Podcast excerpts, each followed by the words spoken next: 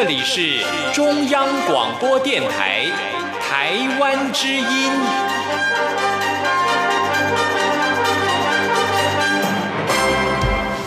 好啊咿呀咿耶，好啊咿呀啦咿呀喂呀，哦咿呀乾坤一定不朽功！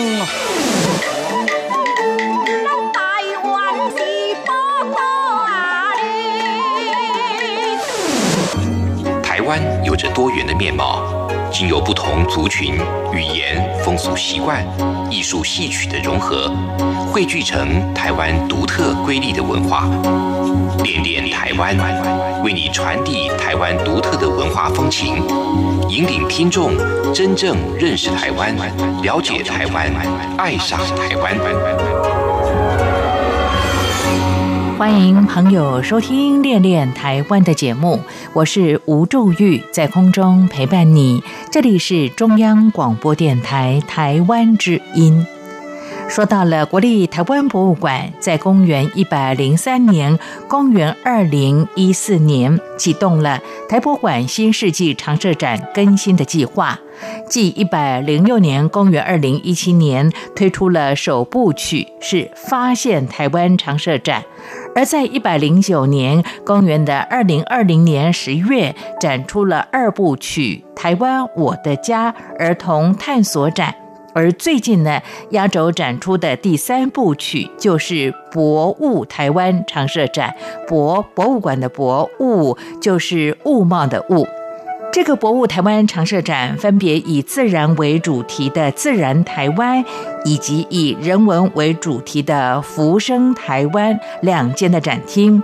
各自介绍台湾的历史文化跟环境的样态。而且历时七年筹划，以台博馆各学门特有的收藏、极具代表性的标本当作重心，也展现了台湾在地特殊性跟历史的新定位。同时，也希望透过这样的一项展览，强调人文跟自然互动的新时代的观点，提供欣赏的朋友一个认识台湾的平台。目前也正在国立台湾博物馆的本馆。二楼的东西展厅展出。我们在今天的节目里将透过电话访问到了策展“自然台湾”的国立台湾博物馆的副研究员许玉纯许老师，和大家来介绍“自然台湾”所做的展示了。其实，“自然台湾”的展厅用恒古纪实、岛屿地貌、生态走读及变动序曲四个单元。展示台湾丰富的自然环境跟生物的多样性，也呈现了环境、生物跟人群之间从古到今交织互动的密切关系。到底有哪些丰富的展览？还有一些相关的影音的活动提供呢。我们在今天的台湾有够赞，请到了台博馆的许玉纯副研究员，为听众朋友来热情的推荐跟说明了。好的，进段广告之后，就来进行今天的台湾有够赞。新冠肺炎疫情来势汹汹，要怎么办？别担心，只要确实的勤洗手，就能有效防范哦。对对对，洗手口诀我都记住了，要内外夹攻大力丸，彻底清洁手掌、手背、指背、指缝，还有大拇指跟手腕。最重要的是，整个过程要搓洗四十到六十秒，才算是有效的洗手哦。RTI 中央广播电台，跟你一起守护健康。宝贝，你可不可以告诉我，台湾到底有什么？台湾有原住民，还有泰鲁格、金门、马祖、澎湖，还有来屿，也还有好吃又好玩的东西。哎，听你这么说的话，我还发现台湾真的是有够赞。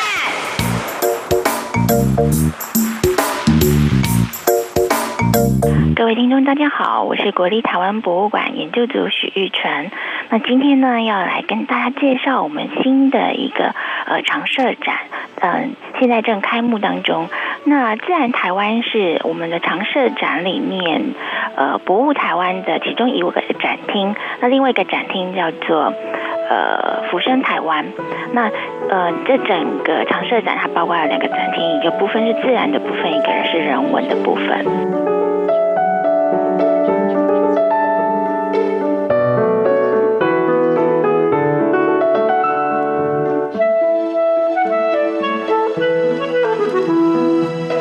又来到今天的台湾有够赞，非常的开心呢。我们透过电话连线访问到了国立台湾博物馆，呃，这是负责了这次博物台湾常设展的国立台湾博物馆研究组的许玉纯副研究员。玉纯你好，你好，是刚才你特别提到了台博馆的。博物台湾的常设展分为有两个部分啊，是包括了自然台湾跟浮生台湾，是浮生六季的浮生台湾的。好，那您负责的是属于博物台湾常设展的自然台湾这个部分呢？是，是不是请跟听众朋友来介绍一下当初在策展的时候你的一些想法呢？啊，是，呃，我们这个自然台湾其实是，呃。以我们的物件，就是我们的标本或者是一些呃展示物品，来向所有的观众、听众还有观众们，就是介绍台湾。那主要要介绍的是台湾的环境，还有台湾的呃在台湾岛上面生活的这些生物、生命，还有我们人跟环境之间的关系。那主要是这个展间想要介绍给大家的。嗯哼，OK，好，规划的时候有一些特别的想法吗？呃，我们在规划当时，因为这是同一个展览，就是博物台湾的展览，所以我们呃各自呃介绍呃环境自然，然后跟人文历史，但是我们整合性的有一个展示的脉络，叫做时空生动。嗯，时就是时间，空是空间，生呢包括了生命、生灵，然后动呢包括了互动跟变动。那用这样子的展示脉络来，呃，各自展现我们想要表达的主题。是为什么会用这个四个主题来呈现呢？其实还蛮奇妙的。以自然展厅来讲，其实我们所谓的时就是时间。嗯。那现在我们滴滴答答，现在就是时间正在一秒一秒的经过。可是以自然的环境来讲。这一秒钟一秒钟是非常的短的。嗯，我们台湾开始，台湾岛开始形成是两亿年前的事情，所以我们就觉得说，时间是一个非常有趣，在自然这个部分非常有趣的一个展方式。我们就谈到了呃台湾岛的行程，那过去有什么样的生命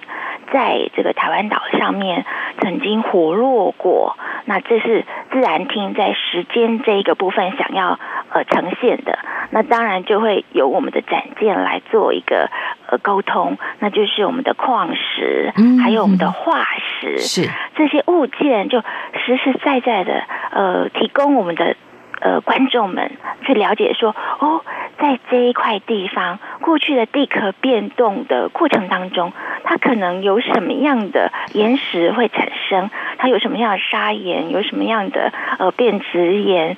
曾经因为这些地壳变动而产生出来了。另外，从化石，我们展示出了海洋的生物，展示出了植物化石、动物化石。那这些化石其实它就也代表了是一个非常实实在在的证据。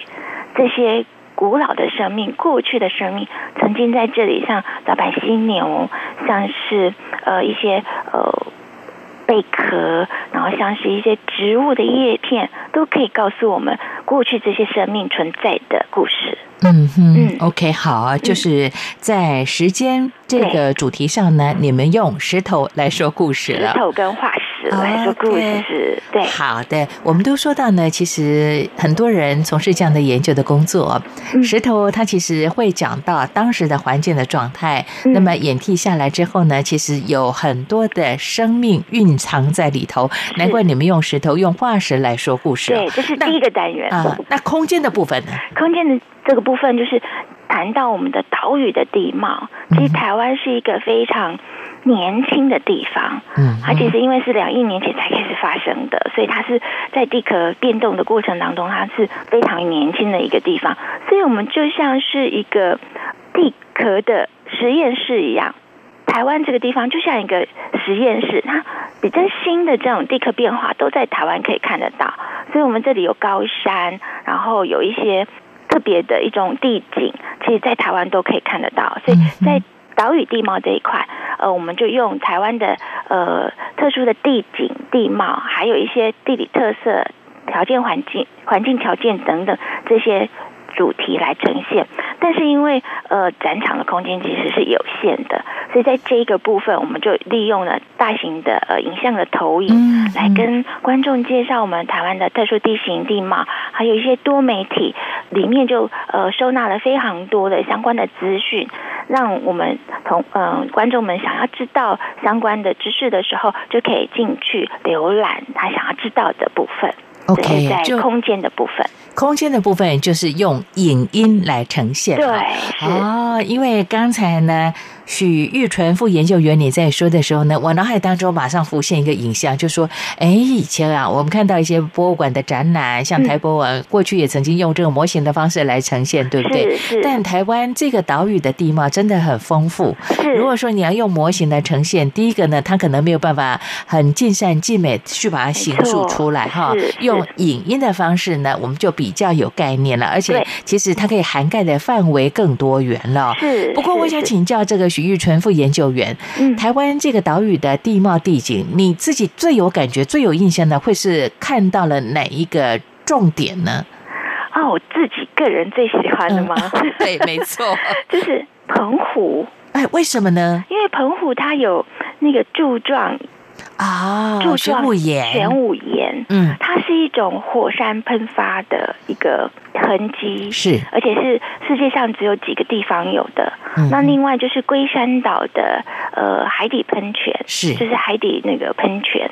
那它其实也是一个非常特殊的一个火山正在活络活动的一个一个代表。然后它附近的生态系也是非常奇妙的。我们这边有一个龟山，就是螃蟹。那这个这个螃蟹，它其实是在这个呃火山口，就是海底火山口旁附近会活动。然后它是，它其实以前以为说它是吃硫磺，但是它其实不是。嗯呃，就是研究的结果是说，它是吃火山喷发之后，这些热气会把一些呃浮游生物烫死。哦，他是吃这些被烫死的浮游生物的尸体，所以它是一个碎屑生态系的一个就是捡食者这样子。所以这个整个一个小小的地景，其实它就可以串联出很多很多跟生命有关的故事。了解，这个在火山口的螃蟹吃的就是煮熟的食物了。对。岩浆喷发出来之后的浮游物被煮熟了，所以他很聪明的。对对对对对，他 是守株待兔的这样的态度了。对，这两个地方是让我觉得是。最喜欢就是最印象深刻，而且它的代表性也非常的丰富的。是啊，最近看到了一些啊报道，也看到了，哎，龟山岛又在冒烟了耶。是哦，大家看到这个奇景非常的开心。我还记得去年年底跑了一趟龟山岛呢，真的踏上去之后呢，感觉到造物者他的神奇哦。好，那呃，澎湖也是我我非常喜欢去的地方，我有好几张跟这个玄武岩合照的影像哈，再来跟大家做一些分。享是好，这是属于这个空间的部分，就是用地景地貌、台湾岛屿的地景地貌来跟大家介绍这个自然台湾的部分哦。那生的部分呢？生的部分在自然厅就是包括了大概我们的主题叫做生态走读。嗯，那它包括了两个层次。第一个层次我们用了嗯两个两个大柜子来呈现。台湾的物种多样性，嗯，那这里面呢，我们有采集非常多的植物的标本，还有运用我们博物馆所典藏的呃非常珍贵的动物的标本，然后把它展示出来，一分类的类别来做进行展示，像里面就有哺乳类，然后甲壳类。呃，昆虫，然后还有嗯爬虫类这样子的类别，然后植物的话就会有裸子植物、单子叶植物、双子叶植物，然后双子叶植物里面有真双子叶，就是用一些分类的系统，然后把我们台湾比较具代表性的呃标本，就是布置在上面，让我们的观众看到非常呃丰富的物件，然后也去体会呃我们台湾的物种的多样性。那刚好这两个柜子的，它中间是一个通道，嗯然后呃我们柜子里面布置的都是陆生的。那因为通道的端点看到的是我们下一个单元就是生态系的海洋生态系，那就链接了有陆生的，有呃海洋的这样的一个部分，呈现各式各样不同的生命的形式。那刚好人如果刚好走在通道里面，就更完整了，包括了植物、动物、海洋的生物跟人都在这样子的一个平面上，代表了台湾的生物多样性是非常的丰富精彩。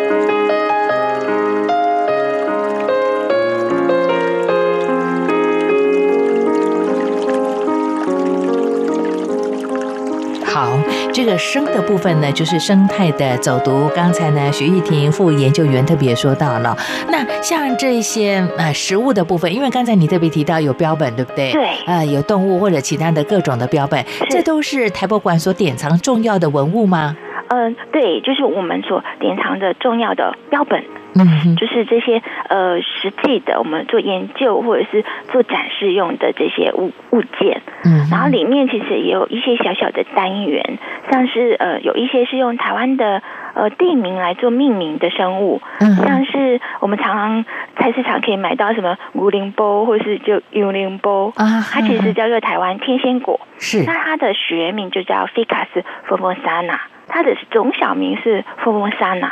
嗯，就是台就是福尔摩沙的那个意思。是是那像刚刚我们有提龟山岛，那龟山壁虎是我们我们同事所发表的新种，那它的名称，它的呃种小名是龟山 nicus，就是龟山，就是那个种小名是用龟山岛来做一个纪念，这个这个地名是在这里采集到的，就是有这样子很多的物种都会用呃。台湾在地的名称来做一个命名。那像我们呃呃前一阵子正在山椒可以开花的这种香南，那它的中小名更有趣，它叫水红 ensis，嗯哼水红，你知道是哪里的台语吗？水烘瑞芳啊，瑞芳啊，对，是是是，它是用瑞芳的台语嗯来做命名的。是是所以这里面其实我们如果仔细的去看这些物物种的名字的话，其实可以跟我们这块土地做很大的一个链接。那当然还有一些像台湾特有种的呃这个部分，我们也有展示在里面。所以物物种生态呃多样性这个区块，我们就可以读到这么多的呃跟台湾有关的资讯。了解，这些都是标本吗？是是，都是标本。哎然后另外我们呃这一个城呃生就是生态走读这一块，我们还有另外后续有几个展示柜，它是用生态系的方式嗯来做展现，像是包括了海洋生态系，那水跟陆之间像沼泽河口，我们就有一个湿地生态系，然后呃。进到陆地带就会有低海拔生态系，然后慢慢的中海拔、高海拔生态系，有几个生态系的橱柜，我们也是用标本的方式来进行展示。了解，好，嗯这个在生的这个主题部分呢，生态的走读就是用标本来呈现台湾的历史哦。你刚才特别讲到龟山岛的壁虎，哎，我竟然没有在那边看到壁虎，壁虎会躲起来，它自己躲起来，我的脸太凶了。了解啊，原来其实 Formosa，我们知道过去呢，这个殖民时代有人看到台湾之后呢，第一个印象就觉得，哎，美丽的宝岛啊。嗯嗯那这个美丽的宝岛呢，也跟台湾画上了等号。这个岛屿有很多的生态系，透过这一个在自然台湾展厅这个部分呢，生态的走读，用标本跟大家做介绍啊。对你有没有去算过啊你们的标本大概有多少的数量呢？我们标本应该有一千四百多件。这么多呀！对自然厅这一次的展出、哎，对，哦，是就是是跟呃标本加上模型，嗯哼，整个加起来在自然厅应该有一千四百以上。一千四以上的相关的一些重要的标本跟资料对资讯，跟大家做一些分享哦。哦，我我刚想到你们在展示的时候排列就要花很多的心思，没错，没错。更不要谈说你们在过去呃这个标本的保存的工作嗯嗯嗯。哦，好厉害，给你按赞。我们这一次除了就是呃原有的一些呃典藏之外，嗯我们其实还有运用了呃上一次的。常设展的一些物件，嗯然后再加上我们当代的这些同事同仁们，就是的精心的收集，然后才能够促成这一次的展现。这样子，我们希望用非常多的物件来告诉我们的观众们，有关于台湾，有关于这个岛屿上面的环境，有关于在这边生活，跟我们一起把这里当做家的这些生物。是我非常喜欢刚才呢，国立台湾博物馆研究组的许玉纯副研究员你说到的。当代的收集者，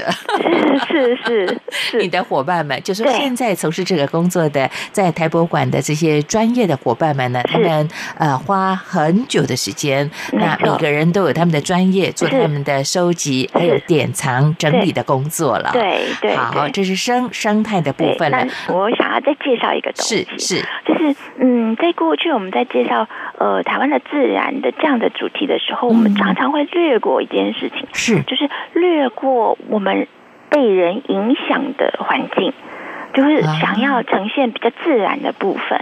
但是我们现在常常在看整个的环境，其实很多的环环境跟环节都已经被人类所影响到了。嗯人的活动其实，在现在的地球上是一个非常重大的影响因子。所以在这一次的策展的过程当中，我们呃，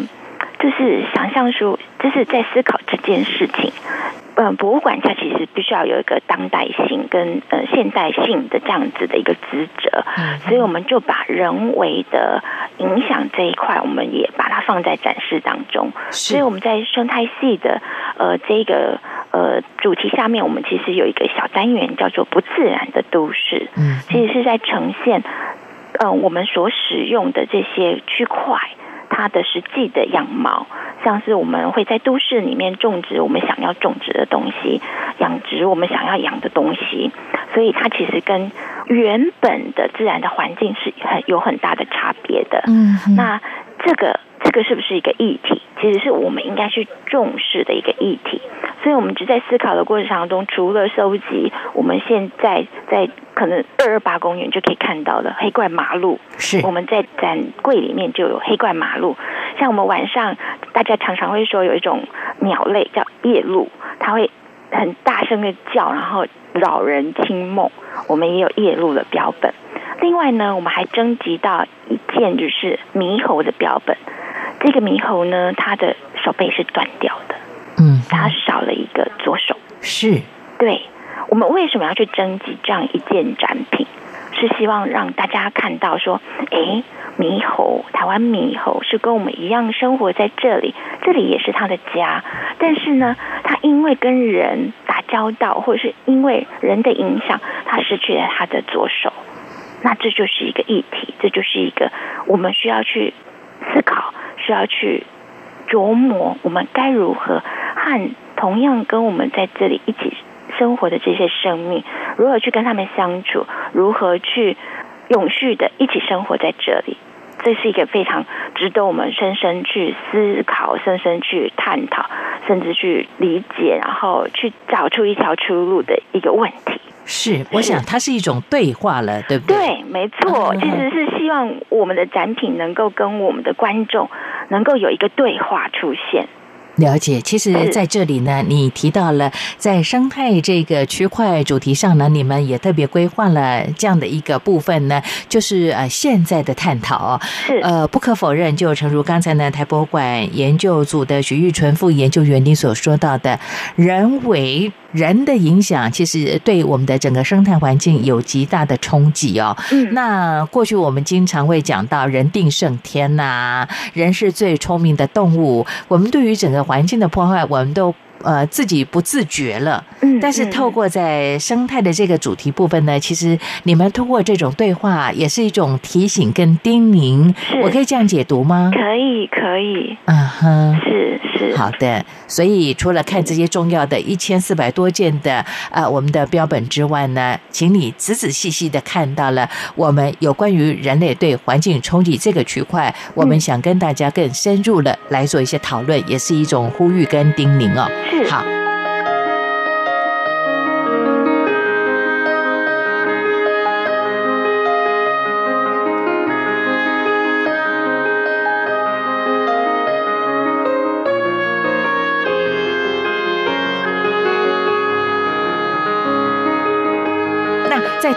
动的这个部分呢？动的这个部分就是要，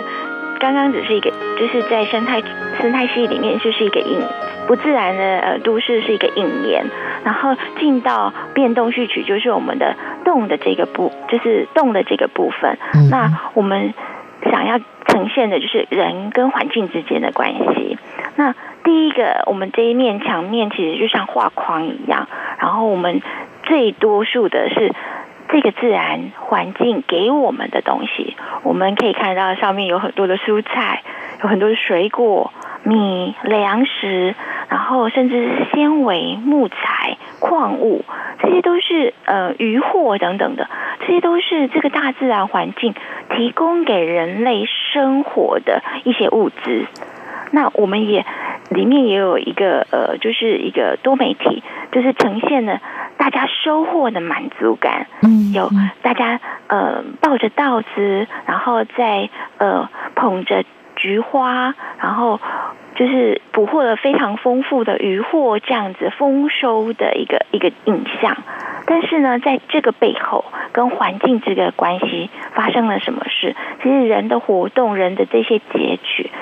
都是会对这个环境造成影响的，因为它必须要去呃把原来的呃自然的环境做一些更动之后，去种植我们想要、我们需要的东西的作物，像是稻米，像是像是蔬菜，像是水果。那在这个过程当中，其实就除去了原来的动植物。嗯那如何在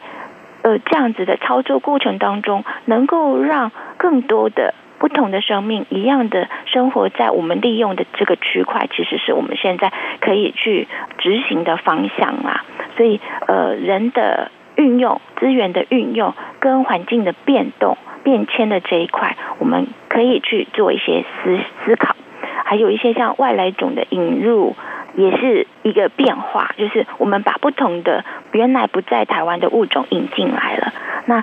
它会有什么影响？像福寿螺，像是最近很夯的绿鬣蜥，那这些物种进到台湾来，它其实会影响到原来在这里生活同样机位的一些生命，甚至会造成一些破坏。那像这样子引进的时候，我们该想该有什么样的配套措施，都是应该去思考的。那有一些呃运用，其实会甚至是会呃失去的，像是梅花鹿，它过去被运用的太多了，那甚至后来在六十几年，它就在野外绝迹了。像这样子的问题，会怎么去解决呢？所以我们在这个区块，我们就让他去思考说人与自然的关系。那呃，如何我们要去爬书去研究一些平衡之道？如何将资源利用跟环境变迁进行一个更平缓、更均衡的一个一个做法？然后甚至呢，我们也能够找出一些永续资源的行动，然后加以实践。像最近比较呃明显的例子是友善老鹰的红豆。它其实是从耕作的方式做了一些改变，然后让如果说一般人呃也能够有一些消费的改变，那整个过程当中，呃，农人不需要再去毒害这些小鸟雀，嗯那老鹰就不会吃到那个中毒的鸟，是那老鹰就也可以活下来。它其实是一个食物链，我们不毒鸟雀。鸟雀就不会死，嗯那老鹰也不会死，那我们一样有红豆可以吃，只是我们可能在耕种的方式上，然后在消费的方式上有有一定程度的改变，我们就可以让这一个农田的生态系保持一个平衡，然后更多的不同的物种在这个环境里面能够生存下来，那这一个环境就可以保持它比较永续的一个状态。这是我们要的，就是我们想要跟我们的这些生命一起共同把这个家园保护下来的一个一个想法。那这个也是我们希望跟我们的观众沟通的。是，我觉得在动的这个主题方面呢，其实延续了刚才在生生态这个部分的一个观念呢。对，就说呢，呃，我们不只是看到台湾丰富的物种，那么也透过动的这个主题上呢，它是一种就直接的告知了，就说呢，台湾这块美丽的宝岛有这么丰富的生态多样性，那我们呢，其实应该善待它，要友善对待它，这是我们的责任。是。那我们这一次呢，还呃请了除了我们把物件拿出来之外，我们还请了一些艺术家来跟我们一起合作。哎，有创作是啊？是是的，是的，就是像我们在展场的尾端有一个自然台湾的端点影片。那在这里呢，我们请了蒲浩明老师，他帮我们创作了呃两个铜雕，是台湾黑熊跟台湾云豹的铜雕，然后他坐在座椅上。然后我们就是我们观众呢，可以跟黑熊还有云豹一起坐在座椅上观赏我们的单点影片，嗯，就好像是可以共生共荣，一起在观看我们的未来的意象。然后呢，我们还有一个呃陈凯志先生他的木雕作品，我们把它做成呃，因为我们的鱼鱼的呃海洋柜呢，它是有一个鱼群的回游。然后接着鱼群的回游之后呢，有一些木雕的雨滴跟呃蝴蝶的木雕这个意象作品，在呃我们的天花板上做一个流动性的这样子的一个展示。然后这个呃这个就好像一个生命之歌，就是生命他们大家一起在唱歌。然后最后呢，我们还有一个意象台湾的墙面，它也是用木雕。所做成的，那在这个结合意象台湾，它是升景，呃，有一些声音的资料，就是声景协会跟我们合作，然后有些资料在这里面，所以我们可以靠近那个那个喇，上面有很多的喇叭，然后我们靠近那喇叭就可以听到，呃，在台湾的各个地方的声音，它可以听到虫鸣，可以听到鸟叫，还可以听到海豚唱歌，就是一个。呃，生生不息的概念，这些生命他们在土地里面，呃，唱歌，在海里面吟唱，然后跟我们人类一起，我们就是这样一起可以呃一起反思，一起努力，然后一起有一个永续的家园这样。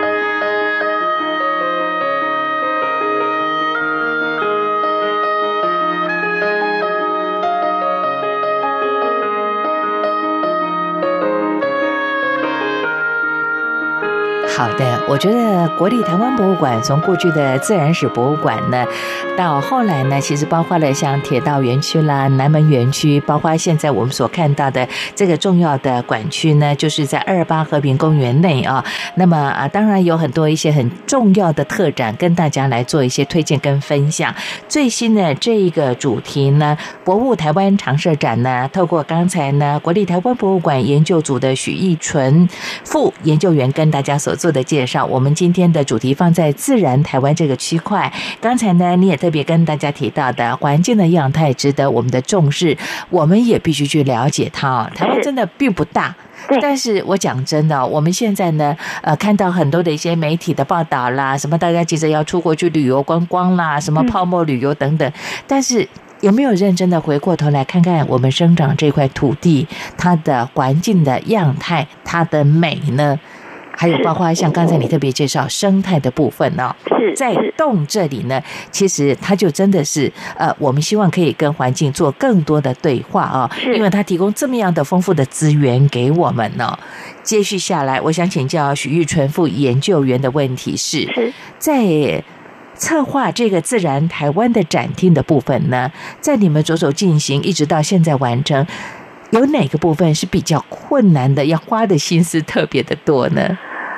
嗯，整个过程当中，因为其实自然的知识非常的多，嗯那我们如何去理，嗯，就是梳理出我们想要给观众的，当然主题的定定，就是要必须经过一番的翻腾了，然后再来就是我们定好每一个单元的主题之后，就要开始把所有的物件挖出来，我们现在有什么，我们没有什么，那没有的，我们要怎么样去把它增起来？然后另外就还有一个就是展示的方式，因为呃博物馆的展示手法其实它也一直在演进。很很古早以前，其实博物馆就是一个呃类似是一个展示柜这样子而已，就像是商展的展示柜，我有什么我就拿出来。那在上一个常设展的时候，它是一个呃生态厨的一个概念，就是它把一个野外的生态系真的搬到博物馆来。那这一次呢，其实是又是一个物件的展示，但是呢，物件的展示，呃，我们必须要有一些设计跟创新的手法，嗯所以呃，这一次呢，我们特别跟设计团队讨论，那过去像是动物的部分，然后像呃化石跟岩矿的部分，其实因为它比较立体，那植物的部分是比较困难的，因为植物通常都会有变形还有变色的问题，所以我们这一次的课特别讨论之后，我们采取了一个呃做法，是把呃新征集的植物标本做了一个包埋的动作。嗯那它用一个一个的呃铜框，然后把它包起来，然后架设在每一个生态系的后面，作为这个生态系主要林相呃重要植物物种的一个呈现。那整个呃设计起来其实是非常花时间跟制作的时间的，这是相当困难的。然后另外就是布展的部分也非常的困难，因为我们有一千四百，多件。件这么多，对，我们光是如果大家真的，我真的是非常推荐大家来看我们的呃展览，光是一个呃岩石的柜子，两三百件的岩石。嗯，布置在同一个展柜里面，像一个宇宇宙一样的回圈这样子的装置，我们就布了将近呃二十天。哦，是，它光必须要摆设啊，对。设计它如何来摆设就就是对了，已经都嗯设计好了，嗯但是呢，光是把这些，岩石放到那个 嗯构件上面，然后装在展柜里面，就花了将近二十天的时间。就是，然后后后续的呃动植物的这些标本如何放在展柜里面，嗯就是各自也是花了非常长的时间，我们用了一两个月的时间把这些东西布到展柜里面，这也是一个非常大的工程。动员了多少人？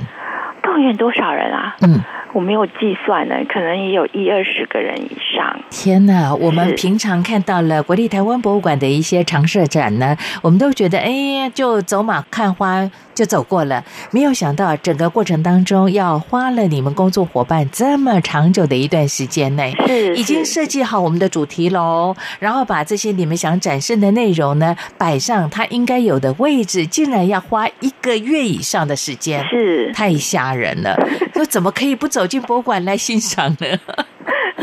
是是是，好，那这个展期呢，从几日开始会一直展到何时呢？嗯，长盛展通常都是十年左右哦十年的展期对对，那我们呃是从二月二十七号就已经展出了，是是然后就欢非常欢迎大家来参观。好，那这十年的时间，这个展出的部分，它会有一些调整吗？会的，会的，会哈，是是你们大概平均是多久调整一次？我们要看展件的状况。哦，OK，通常调整就说有一个新的比较有趣的议题可以跟大家分享，我们就会有稍稍的调整，是不是？应该说展件的部分、嗯。有一些可能是像呃，应该说人文厅那边有一些展件的话，它呃可能会呃受光照啊的影响。我们希望说我们的藏品是非常有一定时间能够出来见客，那可哦能定期他就必须要回去休息，所以我们会有更换这样子的一个动作。那如果自然厅的话也是一样的，就是某一些展件它如果状况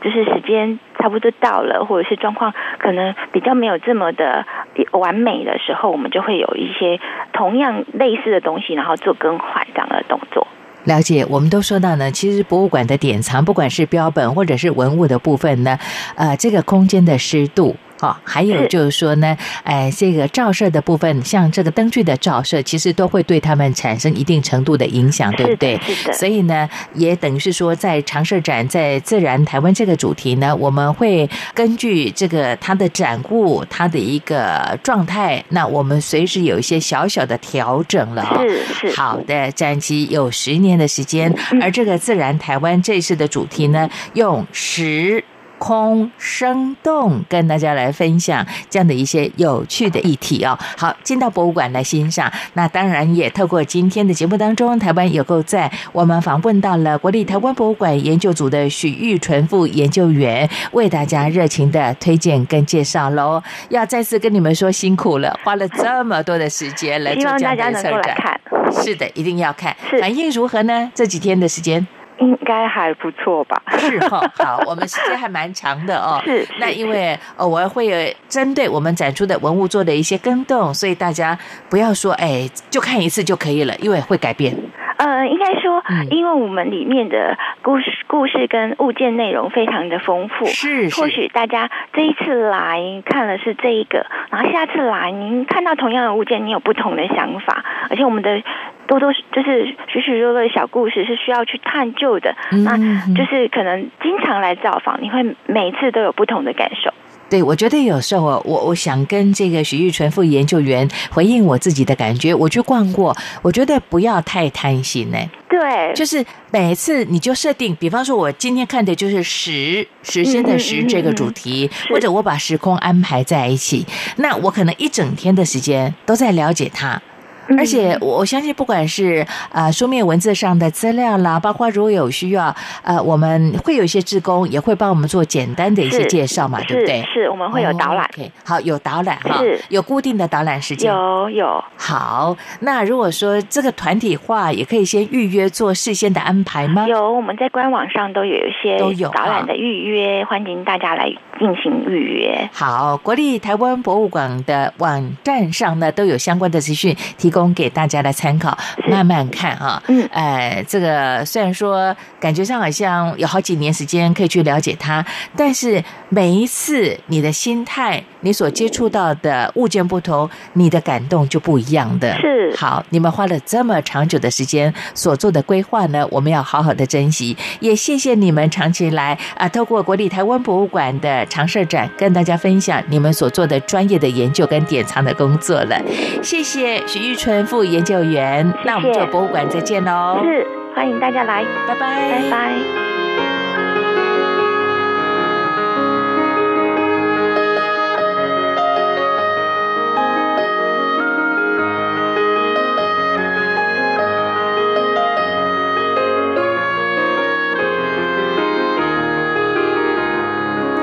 朋友。在今天的《恋恋台湾》的节目，为大家介绍了国立台湾博物馆的博物台湾常设展。而刚才呢，台博馆研究组的许玉纯副研究员特别说到了，在自然台湾这个展厅的部分呢，呃，用这个恒古的纪实、岛屿的地貌、生态走读及变动序曲四大单元，也就是时空生动来呈。现，当然，这个展览是台湾跟台湾人的故事，也透过台博馆百年的收藏和大家来做一些分享。有空不妨走访一下，在台北的国立台湾博物馆。那当然，此时收听节目的听众朋友，也包括在海外的朋友。相信疫情告一段落之后呢，如果您再有机会拜访台湾，或者是来台湾来旅游观光、探亲也可以哦，一定要播出时间来国立台湾博物馆的本馆来欣赏台博馆为大家所精彩展示的博物台湾长设展。好的，节目就跟您进行到这里，感谢朋友你的收听喽，我是吴祝玉，我们下回空中再会。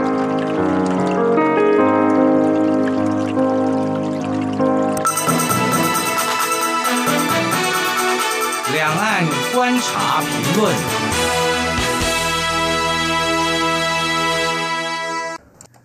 中国大陆底层民众向上流动之路已被堵死。近期，中国大陆社会一再传出劳工过劳死的憾事，也让“九九六”一直停滞不前、没有突破的内卷化等名词频繁的出现在网络上。一月十一号，江苏。泰州市一名电商平台饿了么的刘姓外送员，因为辞职被扣薪五千人民币，协商讨薪十多天未果，于是，在所属配送站门口将汽油倾到身上，点火自焚。被路人救下以后，表示：“不要去医院，我要我的血汗钱。”去年十二月二十一号，另一名饿了么的外送员在配送途中猝死。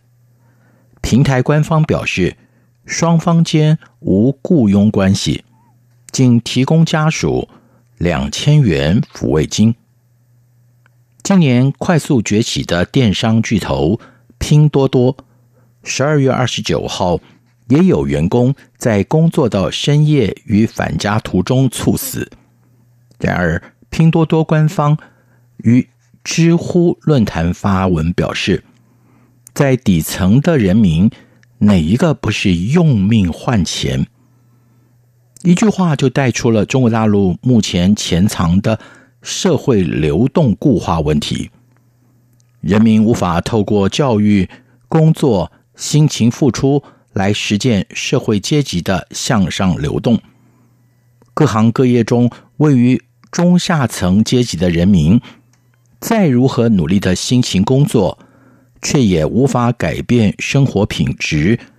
只能在原地打转。上升通路已被堵死的声音频传。针对这些现象，我们有以下的观察。就社会经济发展情况来说，随着中国大陆经济高速成长时代的终结，人均与家庭实际可支配收入成长停滞，物价与房价却不断向上攀升，导致贫者愈贫、富者愈富的贫富差距不断的扩大，资本集中于少数精英阶层手中。国务院总理李克强更在二零二零年两会记者会当中表示，中国大陆人均年收入是三万元人民币，但是有六亿人每个月的收入也就一千元，一千元在一个中等城市可能租房都困难，加上新冠肺炎的肆虐、封城、停工等措施，迫使企业不得不裁员。减薪以降低疫情对公司营收的冲击，使得位于底层的人民连维持稳定收入与就业、满足日常生活所需都有困难，更别说是要晋升上流社会。在外送一单仅六元薪资，朝九晚九，每周上工六天的“九九六”加班文化。中国大陆送走廉价农民工，迎来廉价大学生的高学历低就业问题，人民辛勤工作仅能勉强维持生活，向上流动成为牢不可破的天花板。然而此时，中国共产党正倾全国之力庆祝百年党庆，官媒高调宣传全中国大陆。八百三十二个贫困县全部脱贫摘帽的成绩。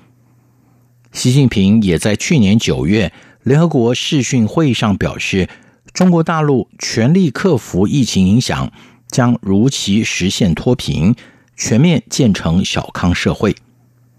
全面脱贫与小康社会成为中共建党百年的显赫功绩。官媒大肆宣传，庆祝着。千年历史成就。尽管如此，中国大陆官方所定定的贫困标准，仅年收入三千两百一十八元人民币，远低于联合国贫穷线的标准，使得中国大陆人民尽管已经脱贫，实际生活水平仍然在原地踏步。农民工、蓝领、白领劳动阶层以及中青年族群对于社会生活的不满，一段时间内也没有办法获得改善。官民两样情的两相对照下，成为人民相对剥夺感的主要来源。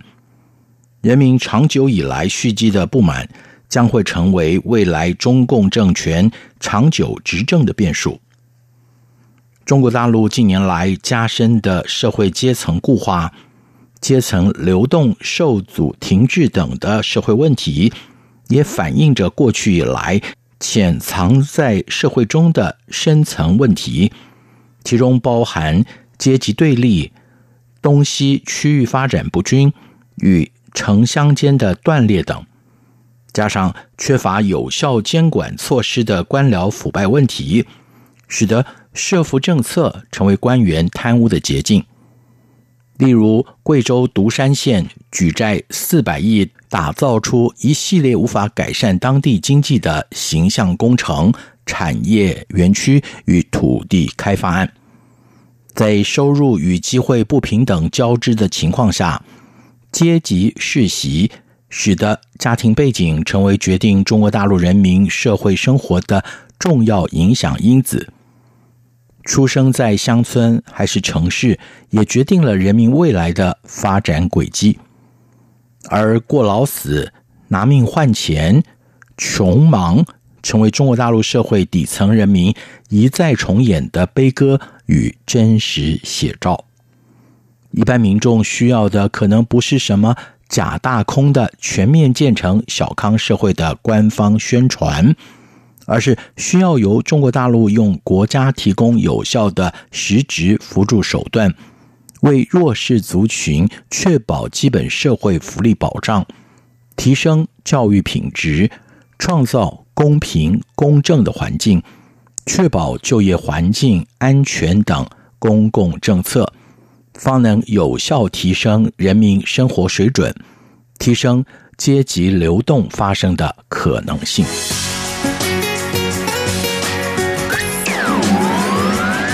这里是中央广播电台台湾之音。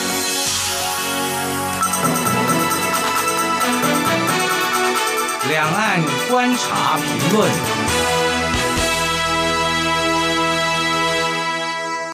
Carp House 爆红后被禁，一场中国大陆网民的布拉格之春。二零二一年二月初，一款名叫 Clubhouse 的语音群聊 App 突然全球爆红，一夕之间，你开始用 Clubhouse 了吗？你能不能发给我邀请，成为众人彼此间日常问候？由于语音、即时及群聊等特性，Clubhouse 成为全球华语使用者的第一个群体对话平台。其中不仅有以华语为母语的两岸人群，还包括了海外华人、马来西亚及新加坡等国的华语使用者。尤其长期被防火长城阻挡于世界互联网之外的中国大陆网民，也在中共二月八号封禁 Clubhouse 之前抢了一个时间差。短暂享受了可以畅所欲言的言论自由。如果您还没有使用过，甚至还没听过 Clubhouse 的话，它可以被理解为一个可以进行群体语音对话的社交媒体。使用者可以选择发起一个聊天室，或者选择进入别人发起的聊天室。聊天室的主题五花八门。从职涯分享、时事讨论、英语学习都有。而进聊天室以后，你可以选择看热闹，也就是单纯听发言讨论的听众；或者你不吐不快的话，也可以按下举手键，向聊天室的管理者申请成为讲者。然后依照聊天室里的顺序进行发言。因为 Clubhouse 语音交流、即时互动及群体对话的特性，各地的华语使用者第一次有了与国界之外的同文层交谈，并聆听其发言的机会。对中国大陆人民来说，这可能是他们第一次在没有经过中共筛选的情况下。听到台湾人对于中国大陆不让台湾加入世界卫生组织及不停被中国大陆军机绕台的感受，而对台湾人来说，这也是第一次有机会向中国大陆人民解释为什么台湾人反中情绪高涨，而且抗拒统一的普遍心态。也就是说，凭借着资讯科技。这是两岸人民少数能够不经由政府及媒体的中介进行平等及真实对话交流的一次体验。